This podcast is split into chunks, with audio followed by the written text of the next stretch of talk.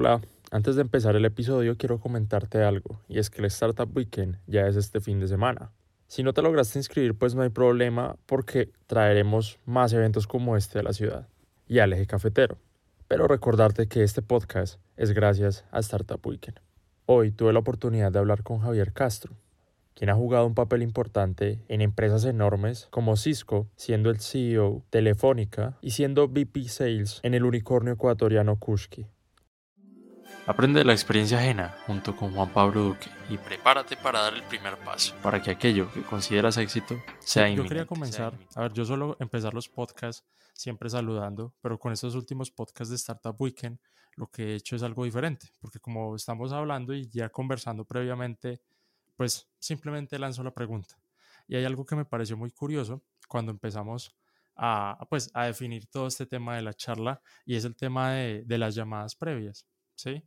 Porque pues a los invitados no les suele gustar, sino más bien como un correo, un mensaje y pues yo veo mucho valor en eso porque hace mucho tiempo, en los inicios del podcast, tuve un invitado que es un locutor mexicano y él me, pues digamos que me, me habló sobre la, la importancia que le ve al tema de las llamadas, porque uno puede enviar un mensaje hoy, enviando una felicitación, lo que sea, eh, ah, escuché, escuché que lo, lo, mencionaste en la entrevista con alguien que quiere ser alcalde de Manizales, ¿eso? Bueno, eh, Daniel Duque, sí, de Medellín. Sí, eh, escuché este mensaje, sí, pero repítelo, porfa. Sí, el del...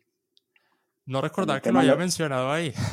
el del tema de los mensajes, sí. Mm, sí, porque... Es importante. Uno ahorita manda un mensaje y está de cierto modo, sí, puede, estar feliz o lo que sea, exacto. Y cuando lo lee esa persona, pues puede que no sea así. Entonces, pues eso me quedó muy grabado, como ese valor de las llamadas, porque a mí antes tampoco me encantaban, pero, pero bueno, les veo mucho valor y ahorita con el tema del podcast, pues mucho más. Pero quiero saber, ¿tú por qué haces esto? ¿Por qué hago? El tema, pues, de, de, en este caso, para agendar algo que pudimos haber hecho por mensajes de texto, ¿por qué preferiste hacerlo, preferiste hacerlo por llamada? Ah, no, porque eh, soy un convencido definitivamente que hay que regresar a lo básico, eh, Juan Pablo, eh, y más en esta época. a veces empezamos a volar a 30 mil pies de altura y, con eso quiero decir, nos montamos en todo el tema de tecnología y se nos olvida una cosa tan sencilla como es una comunicación, una conversación. Y yo no, no, no, no logro entender cómo personas en una misma oficina se mandan un email o se mandan un WhatsApp. Apreciado Juan Pablo, eh, que es que te quiero decir y que no sé qué historias. Loco, párese y vaya, hable con esta persona, pida un cafecito y aquí face to face por eso, eh, cuando tú me dijiste, oye, si, estás aquí, juntémonos, el coworking, me pareció fantástico, ¿sí? Porque soy un convencido, Juan Pablo, de que sí, los WhatsApp nos ayudan para no interrumpir una persona, para dejar ahí un mensaje a alguien cuando pueda lo, responde, pero no es, eh, eh, los seres humanos, lo básico de los seres humanos es la comunicación, y es esto, lo que estamos haciendo hoy. Eh, yo, yo puedo mandar también mensajes de voz y puedo utilizar eh, todo lo que quieras, o el día de mañana con inteligencia artificial pueden simular mi voz y pueden simular esto que estamos haciendo tú y yo, pero, pero la esencia humana no se puede perder. Entonces, eh, ¿por qué? y, y, cuando me llamaste y más que estar chateando, siempre intento buscar que las, haya esa comunicación con las personas. Además, porque yo puedo tener una muy buena redacción, sí, puedo poner punto y coma y todo lo que tú quieras. Eh, no todo el mundo utiliza eso mismo. Sí. Eh, y, con todos los... Eh, y me ha pasado que a veces me mandan algún mensaje y tengo que ir a buscar a mi hijo a decirle, oye, este emoji, ¿cómo lo tengo que interpretar? Esto es que felicitaciones, que muy bien, o, aquí me están insultando. ¿Sí? Porque no sé si el emoji, el emoji del, abrazo es, eh, es, de felicitación o es de, no sé, a, eso me refiero, ¿no? Entonces, eh, nada, creo que la, hay que regresar a lo básico y, una de esas cosas básicas eh, y, que es el, fundamento para todo lo que viene hacia adelante eh, es comunicación. No, no nos puede olvidar eso. Y volviendo un poquito para atrás, que está muy relacionado con el tema de volver a lo básico, bueno, no, no a lo básico en este, en este caso, no tanto a lo básico, sino a tus inicios, ¿sí? eres ingeniero electrónico y cómo se fueron dando todas esas situaciones a lo largo de tu vida, ¿sí? ¿Por qué escoges esta carrera?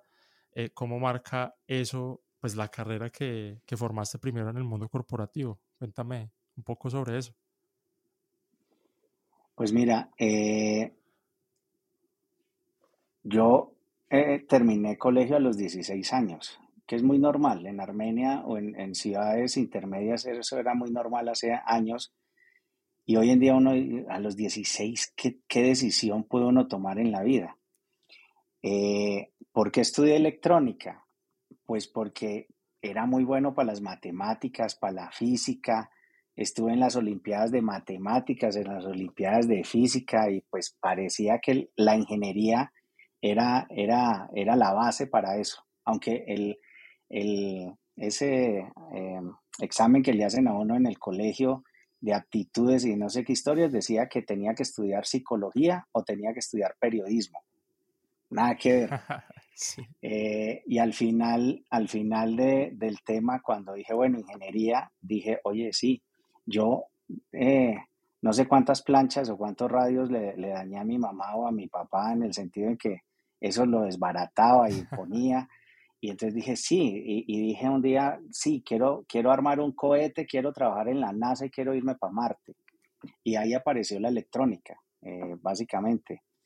Y, y, la base o ese, ese inicio o, esas bases se dieron pues por, por eh, eh, el, todo lo que hacía en mí las matemáticas y la física.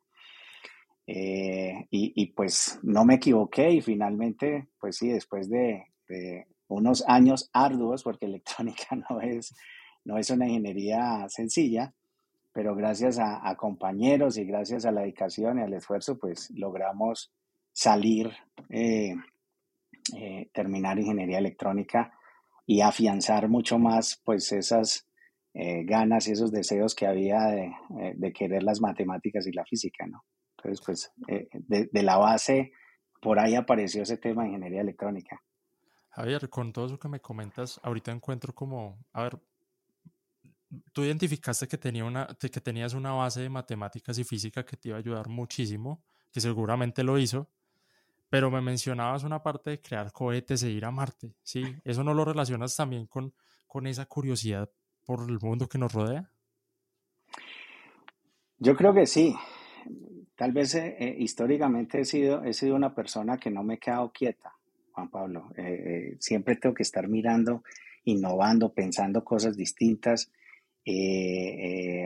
creando negocios o mirando alguna cosa. Entonces, creo que esa, esa, creatividad y ese tema de Marte y ese tema de la NASA y ese tema, sí, o sea, a mí salir de Armenia, porque además venimos de una cultura en donde nuestros papás eh, se esforzaban definitivamente para que saliéramos de Armenia a estudiar en otro lado y que de ahí nos fuéramos a recorrer el mundo, porque en Armenia, si no éramos caficultores o no eh, eh, estábamos dedicados a la ganadería, pues no íbamos a hacer nada más, ¿no? entonces aparece, yo creo que ese, e, ese espíritu aventurero y innovación que siempre he tenido para, obvio, tratar de, pues se, suponía que los ingenieros electrónicos o los ingenieros de sistema eran los que iban a la NASA y son los que han hecho los cohetes, ¿no? Y, toda esta tecnología y toda esta historia. Eh, que hoy en día, para los que nos están viendo, nos escuchan hoy, eh, aparece el tema de inteligencia artificial y aparece robots y aparece cosas que no solamente eran cohetes en esa, en esa época, y está esa, e, e, ese deseo innovador de, curiosidad, de, de, buscar cosas nuevas eh, que al final hacen que aparezcan los cohetes, Marte, la electrónica, las matemáticas, y que bueno, eso, eso volviendo a temas base, pues me, me hubieran permitido eh, eh, construir unas bases para pues toda la carrera profesional, personal y familiar. una vez eh, terminas tu carrera, ahorita cómo ves el panorama? ¿Qué tanto cambia respecto a esa visión que tenías al principio cuando entraste a la carrera? Terminar, no, yo creo que algo, algo importante y afortunadamente, gracias a mi Dios, eh, la época en la que terminé la carrera de electrónica fue la época en donde empezó a aparecer el desarrollo de telefonía celular en el país, el desarrollo de computadores, datos, eh, redes eh, en las oficinas, el tema de los data centers, entonces, claro, cuando, cuando yo termino y aparece ese universo de oportunidades también en el mercado, pues fue fabuloso, ¿no? Y, de alguna manera, el, ay, gracias a mi Dios, mi hijo no se equivocó de carrera y qué bueno, y que e, esa satisfacción también a los padres de que, uy, qué, qué bueno que, que, se orientó por donde era. Y, y sí, y, he estado en, en, en momentos eh, eh, de, constante transición de tecnología, que afortunadamente, y pues hoy en día, todo, todo se mueve basado en tecnología. Entonces, ese, ese cambio, eh, esa ilusión de haber arrancado a hacer electrónica para los cohetes, pues a la larga fue meterme en mundo de tecnología. tuve la oportunidad de estar e-, en, la construcción de las primeras redes celulares del país. O sea, hacer parte, eh, yo, en esa época trabajé para una empresa, una empresa que, colombiana que representaba en una empresa americana que hacía eh, torres y hacía tecnología para, la, para redes celulares. En Colombia eso definitivamente era totalmente nuevo.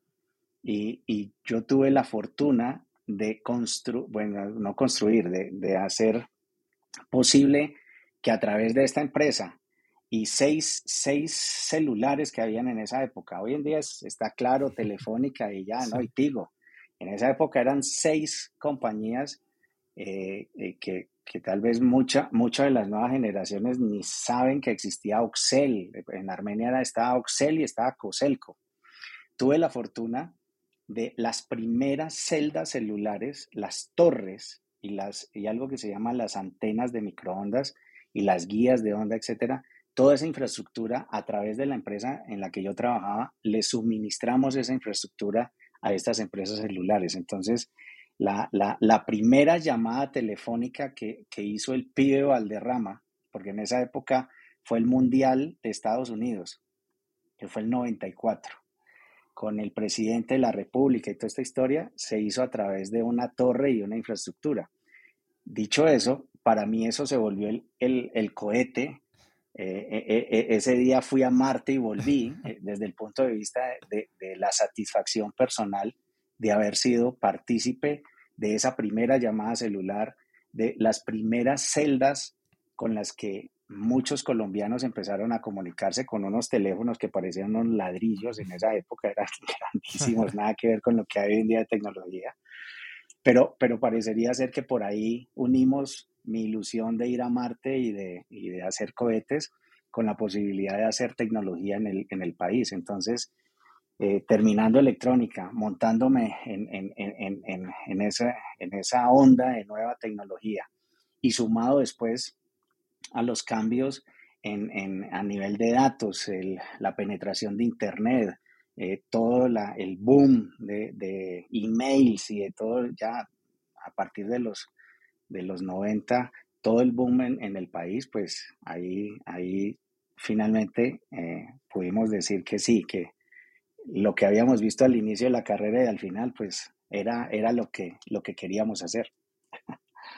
Y a lo largo de todo ese tiempo y todo ese, digamos, boom, como tú lo dices, que experimentaste, ¿cómo fuiste creciendo dentro de esa empresa o cómo fuiste saltando en todo, en todo este mundo? O sea, ¿qué fue sucediendo después? Pues mira, yo creo que como todos los electrónicos, o, en esa época, todos salíamos, como decíamos, a tirar cable. ¿Eso qué significaba? Eh, había un momento también importante a nivel empresarial de hacer cableados estructurados, de hacer data centers, de instalar hardware y, había unos equipos, los switches, los routers, que empezaron a permitir que, se conectaran varios computadores en una oficina y, y, las primeras redes eh, LAN, eh, como se conocía en esa época. Eh, y, y, pues nada, yo trasnochaba, estaba en data centers, me pasaba instalando equipos, etc. y alguna vez, pues empecé dado que tenía tanta conexión con la gente técnica del cliente, pues escuché a algún cliente que peleó con un competidor nuestro y que dijo, no, y, ya no quiero comprarles más equipos y tal. Y me senté con él y dije, no, pero ven, ¿qué pasa? ¿Qué, qué necesitas? Y esto. Entonces llamé al comercial de esta empresa y le dije, oye, háblate con esta persona que ya pelearon, que ahí hay una oportunidad de negocio grande y hazle.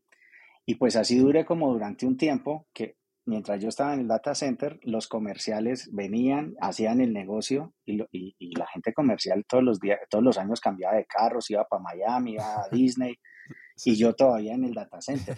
Y en un momento aquí la cosa, aquí la cosa va por otro lado.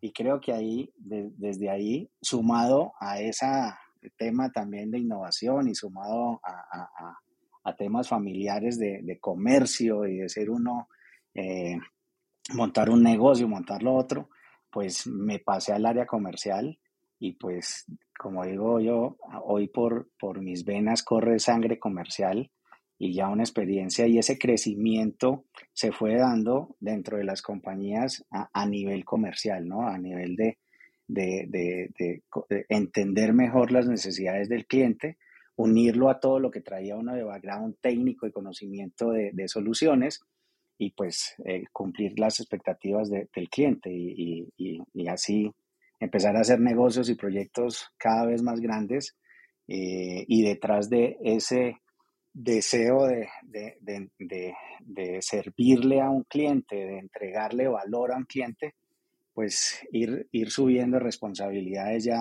a, dirigir eh, equipos comerciales o dirigir compañías. Y, pues bueno, ya son Dios mío, 35 años eh, de, experiencia en todo este mercado de electrónica por el camino de las telecomunicaciones, porque electrónica tiene diferentes ramas, eh, diferentes áreas, entre las cuales puede ir a uno a construir el, cohete, pero, pero nada, me, me, fui por el área de telecomunicaciones y pues bueno, eh, también ha sido un área de un crecimiento tremendo estos últimos 30 años a nivel, a nivel región, a nivel mundial. Y del área donde estabas inicialmente a la parte comercial, ¿consideras que fue, bueno, indiscutiblemente fue un salto muy grande en tu vida, pero en lo que respecta a, digamos, por así decirlo, riesgos, ¿fue un riesgo o cómo, cómo lo veías tú en ese momento? ¿Cómo fue esa transición? Yo creo que yo, yo, yo soy una persona que está abierto a los cambios, a los riesgos, eh, que no me puedo quedar quieto en una zona de confort, que siempre estoy mirando cómo eh, pienso fuera de la caja, cómo, cómo con las personas que estoy, eh, los, los invito a que seamos innovadores, a, que los, esos equipos de trabajo, ¿no? ¿No? ¿no? nos quedemos ahí, ah, Juan Pablo nos dijo que es así, entonces, ok, perfecto, es así. No, venga a ver, ¿qué, qué otra cosa le hacemos, por dónde le hacemos. Entonces, ese cambio, y, hoy, y hoy, hoy es más común de lo que uno piensa de personas, ingenieros de sistemas o electrónicos o electromecánicos, bueno, dependiendo de estas áreas, que eh, salen a desarrollar su profesión en áreas muy técnicas y muy rápido se dan cuenta que hay una oportunidad importante en el área comercial.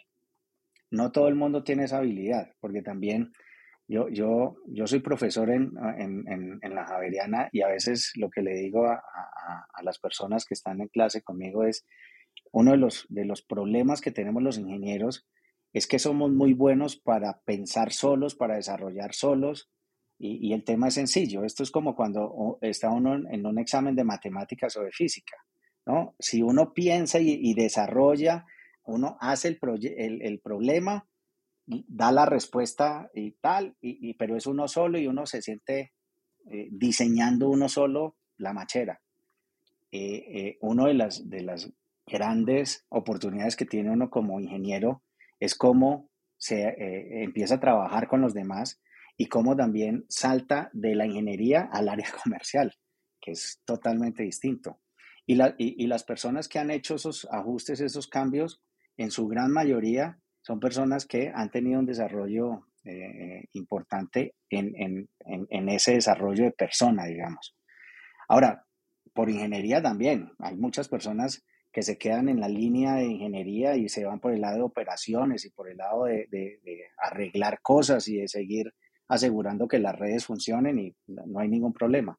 Pero, pero ese cambio yo creo que también va en uno, en la personalidad y cuando, pues, además que yo, yo veía lo que comentaba ahora, que los, los, eh, los electrónicos que estaban en el área comercial viajaban, cambiaban de carro hacia entonces me decía, pero bueno, muestra a ver, no porque al otro lado no se pudiera hacer, pero definitivamente, pues el área comercial, no solamente en ingeniería, sino en todas las, eh, las áreas, pues eh, da, da, posibilidades de, de, de, obtener algunas, ah, algunos comodidades, por decirlo de alguna manera, más rápido que, que, en, en, algunas otras áreas de la compañía. Entonces, eh, al final del día, eh, eh, pues el cambio, como era también algo inherente, en estar uno en, el área comercial, de inventar cosas, de atender la gente, de conversar, de ver cómo, cómo generamos nuevos proyectos, pues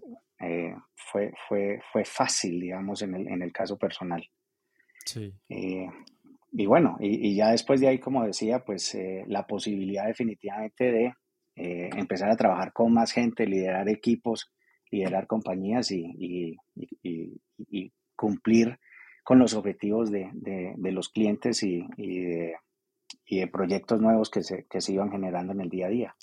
Dentro de esas experiencias de, para empezar a adentrarnos en el lado comercial y en, esa, pues, en esas historias que tienes de, de esa parte, ¿cuáles consideras que han sido los hitos o que fueron los hitos más importantes eh, dentro de tu carrera? Desde que empezaste en el tema comercial. Los hitos más importantes, eh, no, creo que regreso al mismo mensaje, el, cumplir y el, y el, dejar satisfecho a, los clientes que amablemente me han abierto las puertas y con los cuales hemos podido desarrollar diferentes proyectos a lo largo de, este camino comercial. Eh, vuelvo a la, época de la telefonía celular. esa satisfacción de saber que se prendieron equipos y que realmente empezamos a dar servicio de telefonía celular en el país, fantástico. Eh, tuve la, oportunidad de participar en proyectos en donde entregamos eh, equipos para, para, eh, para hacer llamadas de larga distancia nacional e internacional, actualizar actualizar tecnología de, pasar de tecnología análoga a tecnología digital, eh, eh, participar en, redes eh, que, han hecho posible que el Internet crezca en el país o en la región o en otros países. haber tenido la oportunidad de salir de Colombia y tener la experiencia de trabajar con, con culturas como una, la responsabilidad que tuve de, armar toda una infraestructura en Guyanas, en, la Guyana holandesa y la Guyana inglesa, para atender un operador que aterrizó allá y, con infraestructura. Y tener esa posibilidad de trabajar con gente no en nuestro país, con gente internacional, con otras culturas y nuevamente buscando el eh, eh, entregar una solución y un servicio a, la comunidad eh, o, tener la, oportunidad de desde Colombia liderar proyectos regionales en donde de manera multicultural hemos involucrado gente de diferentes países, de diferentes profesiones, diferentes áreas y nuevamente todos orientados a un objetivo que a la larga el objetivo comercial es pues entregar y, para lo que, como tú lo haces cuando vas compras y algo, esperas que lo que compras eh, esté en buen estado, sea de buena calidad, que te dure, etcétera, y que si tienes algún problema puedas regresar y decir, bueno, la garantía, usted me lo me responde por esto, pues de, de, poder tener la satisfacción que se han desarrollado esos proyectos y que el cliente finalmente ha reconocido eh, calidad en la entrega, calidad en el producto, calidad en toda la gente que ha participado, eh, Juan Pablo, en esos proyectos. Entonces, eh, pues no, hay muchas historias, no, podría decir que una u otra ha, sido, el resumen es, es, como lo, lo, he comentado, de temas en el país, fuera del país y, en, la región, ¿no? Eso, eso es lo... Antes de continuar con la historia y en la primera que, llamada que hicimos, que esta no quedó grabada, pero bueno, lo voy a comentar, hablábamos sobre el tema de Armenia. ¿sí? Al principio de tu historia me comentaste que la visión y, pues la visión también familiar era que salieras de Armenia, ¿sí? Y conocieras el mundo que, que hay allá afuera Ahorita tú cómo lo verías, ¿sí? Relacionado a todo el tema que también me habías comentado de tecnología y todo lo que puede, o sea, todo el potencial que hay aquí. Mira, yo creo que eh, hay, hay, una situación eh, y es, venimos culturalmente de, de, de, de estas familias que nos han motivado y que gracias a Dios hemos tenido la oportunidad de salir de Armenia a estudiar en otras partes, porque obviamente eso no, eso no es con todo el mundo. Eh, pero, pero hemos descuidado definitivamente que Armenia o Quindío en general es un territorio de un talento y de, y de personas como nosotros que salimos, pues son personas que si hoy en día en Armenia a través de universidades, a través de, ayudas de, empresas, a través de, una red nueva, que es lo que está pasando ahora con varias startups que están llegando, eh, gente con mucha experiencia que, está llegando con buenos contactos. La misma Universidad del Quindío, que viene en, un programa académico muy fuerte, o la Humboldt o, o la EAM, por mencionar algunas de las, de las universidades que están hoy con programas de software, con programas de tecnología, con ingeniería electrónica, etcétera, pues eh, eh, si, ese capital humano que hay en este momento eh, logramos conectarlo adecuadamente con el mundo y, con, y, la pandemia, una de las, de las cosas buenas, desafortunadamente, que nos dejó la pandemia, es que nos mostró que yo físicamente no necesito ir a trabajar a una oficina mi trabajo es el sitio donde yo me pueda conectar y donde yo pueda desarrollar todas mis habilidades de la mejor manera. Si ese sitio es la playa, si ese, es el, si ese sitio es la piscina de la Universidad del Quindío, si ese sitio es ese café Quindío de no sé dónde, pues estás trabajando y estás desarrollando lo que, lo que sabes hacer. Entonces, hoy en día claro, hay, hubo una generación de, los que salimos de Armenia hace unos años a eso, a estudiar y a trabajar y a desarrollarnos y tal, eh, y, que eh, eh, es posible que hoy en día, frente a la situación de también de, tecnología, el desarrollo que, ha tenido Armenia y, y, el departamento, sea un buen momento definitivamente también para poder apoyar a todo ese capital humano que, es muy bueno, personas que, eh, y en vez de que salgan, son personas que pueden seguir creciendo en el departamento y que se vuelve una, una economía circular, como llaman, y es estas personas, si mañana las contrata una compañía americana trabajando desde Armenia o una compañía de, alguna otra parte de, Colombia, no se tienen que mover de Armenia.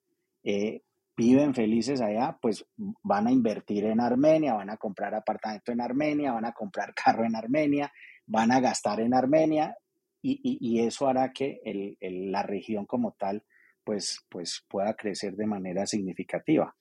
Eh, hoy Armenia se vuelve una ciudad muy atractiva para mucha gente eh, profesional que también no solamente se está retirando y se quiere ir a vivir para allá, sino gente joven que también está diciendo, hombre, si las condiciones en, eh, de, la ciudad, las condiciones del departamento, no solo por vivir bueno, bonito y barato como el cuento, sino eh, eh, tengo una red de, contactos y lo que está pasando ahora con, esta red de, startups y de, emprendedores que están llegando a Armenia y personas como tú que están dando a conocer lo que está pasando en la región, Juan Pablo, pues nada, de pronto volviendo a tu pregunta, después de esta experiencia de varios años afuera, uno podría ser ese conector y ese catalizador para poder habilitar que ese, todo ese capital humano pues también tenga una exposición importante afuera. Yo, como, como decimos muchas veces, estamos a un WhatsApp de distancia o estamos a un email de distancia de poder eh, hablar con alguien. Eh, hay, un ejercicio que están haciendo sobre la red de LinkedIn. Sí.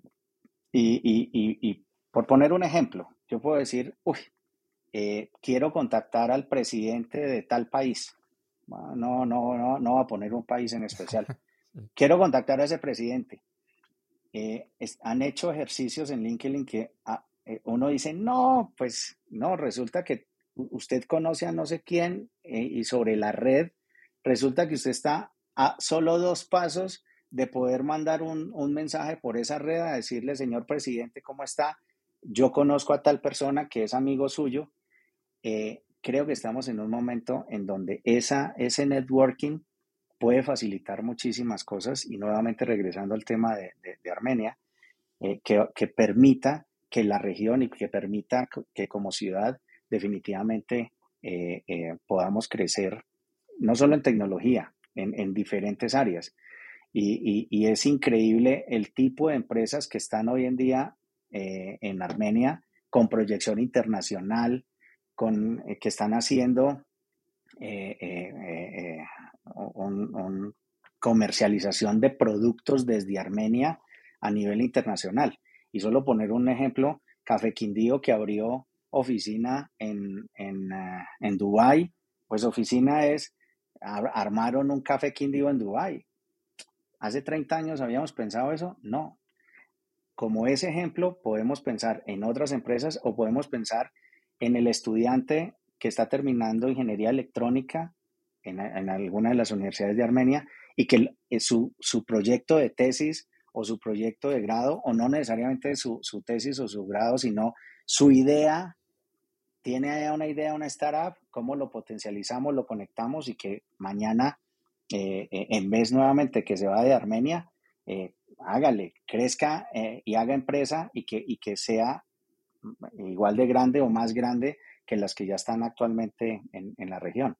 Gente pujante y gente con berraquera lo que hay, ahí, lo que hay aquí en Armenia, Juan Pablo. Así que bueno, Oye, si llegaste hasta acá es porque estás disfrutando el episodio con Javier. Espero que puedas dejar una calificación en la plataforma que estés, sea Apple Podcast, Spotify o cualquiera de las otras en las que esté inminente. Si estás en YouTube, nos vendría genial un comentario para saber hasta el momento qué es lo que más te ha gustado del episodio. Muchas gracias por tu apoyo y seguimos con el capítulo.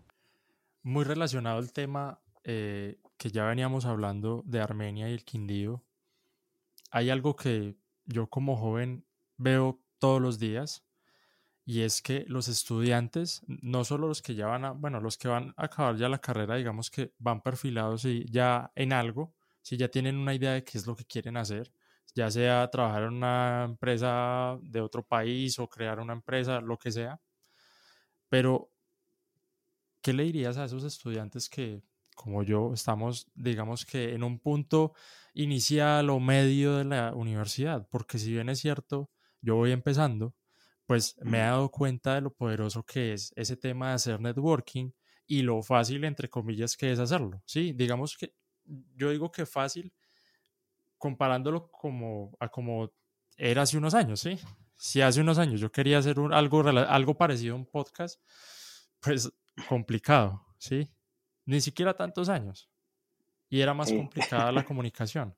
Ahorita tengo ochenta y tantos episodios y el 100% de los invitados no los conocía pues de antes o de toda la vida, sino que fue a través de alguien o un mensaje que yo envié a sus redes sociales o cosas así. Entonces, volviendo a la pregunta, ¿qué le mm. dirías a esos estudiantes que están pensando en, o bueno, todavía tienen esa mentalidad como de aquí no hay nada que hacer, en lugar de aquí podemos crear cosas para hacer? Mira, yo, yo, yo arrancaría por la experiencia personal y es el primer mensaje que les doy es crean en cada uno de ustedes. Y cuando digo crean, es definitivamente eh, claro, eh, Armenia inicialmente uno podría decir, no, es que aquí eh, somos chiquitos, aquí si nos comparamos con no sé quién, nada, crean en cada uno de ustedes. Y lo digo en experiencia personal es, sí, yo en las matemáticas o en física era muy bueno en el colegio, pero me vine a estudiar a, una universidad en Bogotá en donde los compañeros que estaban al lado, pues el, el libro base de la universidad era el libro que tenían en el colegio. Yo decía, Dios mío, yo aquí en primer semestre, no, hay que creer en uno. Claro, eso tiene un esfuerzo. ¿sí? Esto no es que porque estoy en Armenia ahora, entonces me van a... No, claro, ¿qué tocó? Estudiar, trasnochar, hacerle, esforzarse. Eh, y, parte de creer en uno es eso, ¿no? De, listo. Eh, setear objetivos y decir, hombre, yo, yo quisiera, en el caso tuyo, quisiera que este podcast lo vamos a posicionar en tal parte, lo vamos de aquí, poner un objetivo, eh, uno solo o con los compañeros de la universidad, decir, oiga, venga, si somos capaces, vamos a hacerlo aquí. Lo otro es buscar la ayuda adecuada y es a nivel de profesores, a nivel de, gremio, a nivel de eh, este networking de lo que tú estabas comentando, Juan Pablo, de, de, a ver, que, es posible que hoy en Armenia esté, pero ojo, están apareciendo como este evento que, va a haber esta semana y están apareciendo diferentes actores hoy en, en Armenia que podemos ser catalizadores de, y, podemos apoyar, aterrizar esos objetivos y esos sueños. Y, por último es eso, soñar, eh, eh, porque soñar no nos cuesta nada. Y, un sueño bien aterrizado se cumple. O sea, el, eh, y, algún día estaré en un cohete en Marte, no sé si en esta vida o en otra. Seguiré soñando. Ahora, si tuviera la plata, ya pudiera decir que hoy, con lo que hay para estas naves de eh, SpaceX y de todas estas historias, pues ya hubiera podido ir por lo menos a la atmósfera y vuelvo y regreso. Pero, pero hay que soñar. Eh, y, no, y no echar para atrás en el primer intento. Eh, hay que tener perseverancia, hay que ser capaces de decir, bueno, démosle, listo, no fue aquí, vamos por aquí, busquemos la ayuda y aterricémosla.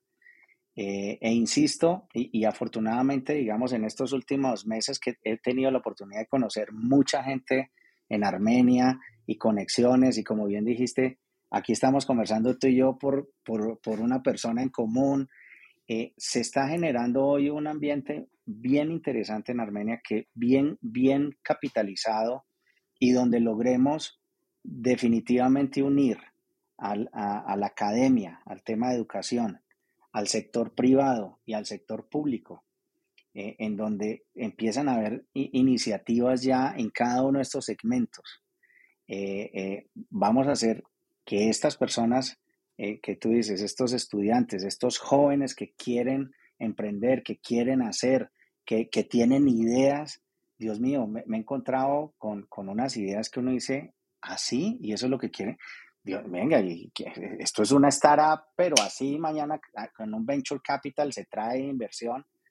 Eh, hay, hay un talento muy grande hoy eh, y, y, para adelante. Y busquen ayuda, o sea, no, eh, eh, creo que eh, hoy, nuevamente también volviendo al tema de tecnología, al tema de redes, hay, hay cómo buscar esa ayuda, hay cómo contactar a tal persona, al otro, a tal empresa.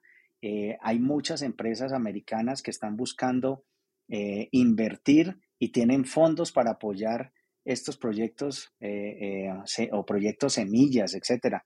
Hoy, hoy la Internet Hoy el Instagram, hoy todas estas redes nos dan esa facilidad.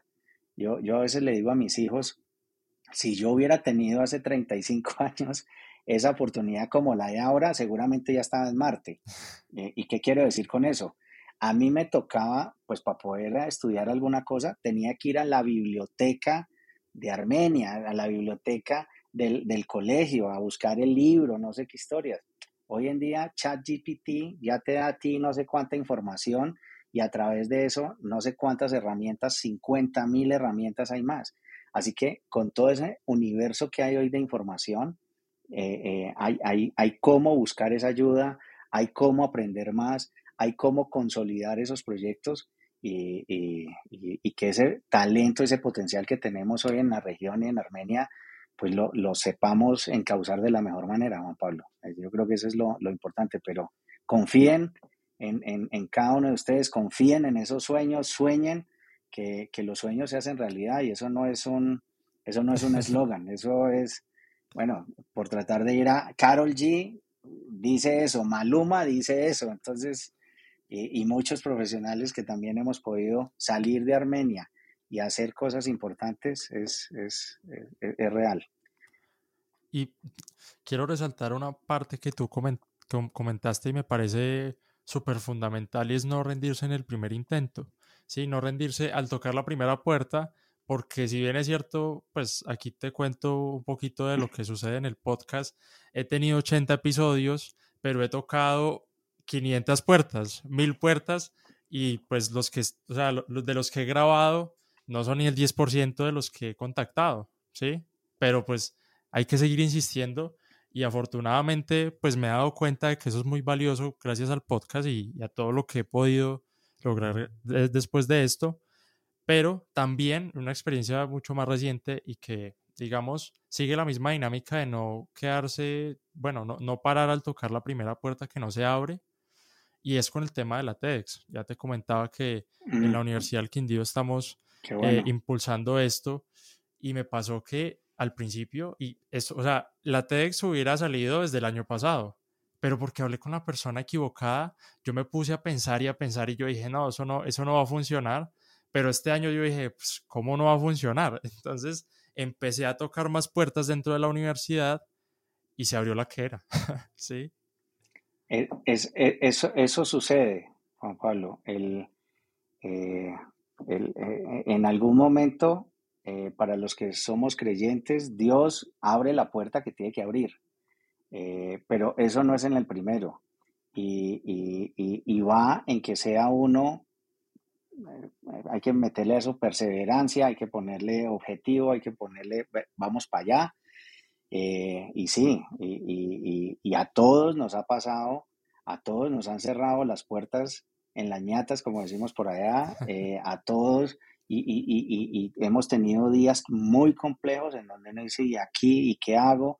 Y ahora no sé qué, y perdí este negocio, y, quería contactar a esta persona y nunca me apareció y tal, pero al final del día eh, las cosas, pues si, si, está uno enfocado y nuevamente cree uno en lo que uno está haciendo, sueña, eh, eh, se, se, empiezan a abrir mágicamente en algún momento todas estas cosas. Y, y como dicen algunas de las teorías de psicología por ahí, la, la peor consejera que tiene uno es una loca que uno tiene adentro, que se llama la mente, ¿no? Entonces empieza uno aquí a pensar, ¿no? Y a decir, no, y es que no fue, y eso no va a ser, y, a mí qué me van a dar esa posibilidad del TED, como viniendo contigo, y no, y empieza uno aquí a meter ruido, ruido, ruido, y, dicen que el, el 85% de las cosas que uno piensa negativas nunca se van a dar porque está uno metido ahí en eso.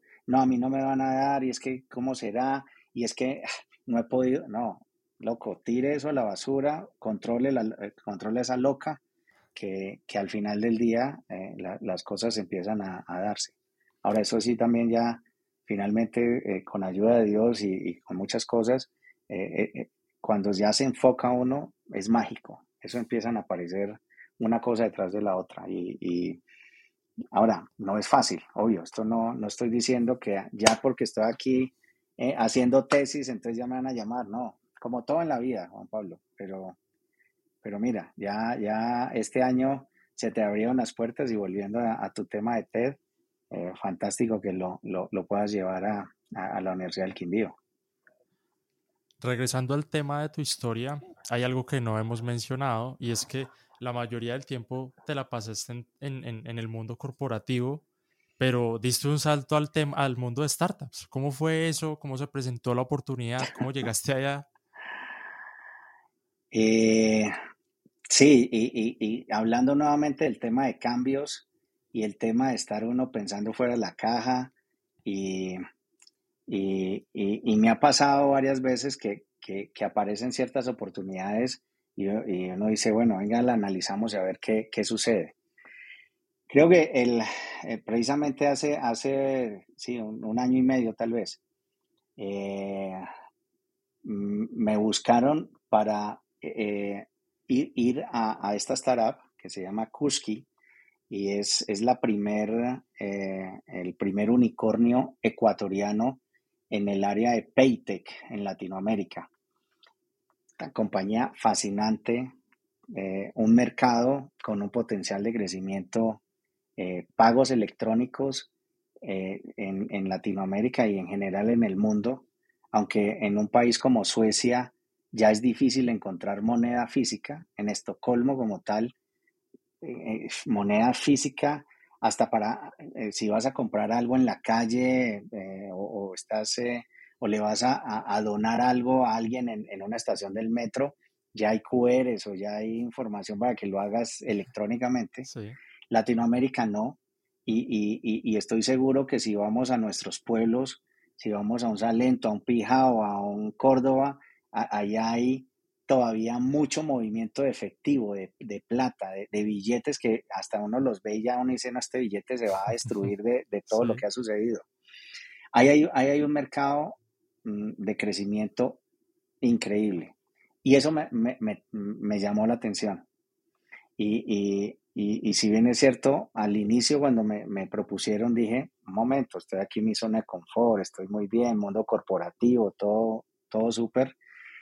E, este tema de el futuro, el crecimiento, de las oportunidades, de, cómo eh, motivar a, la gente a que deje el efectivo físico que hemos conocido y se pase a un tema electrónico, al boom que está pasando a nivel mundial, pues me hizo eh, eh, irme a ese fascinante mundo, a aprender de las startups, a entender el mundo y, todo lo que, tienen que hacer eh, y, todo el, camino que hay que recorrer.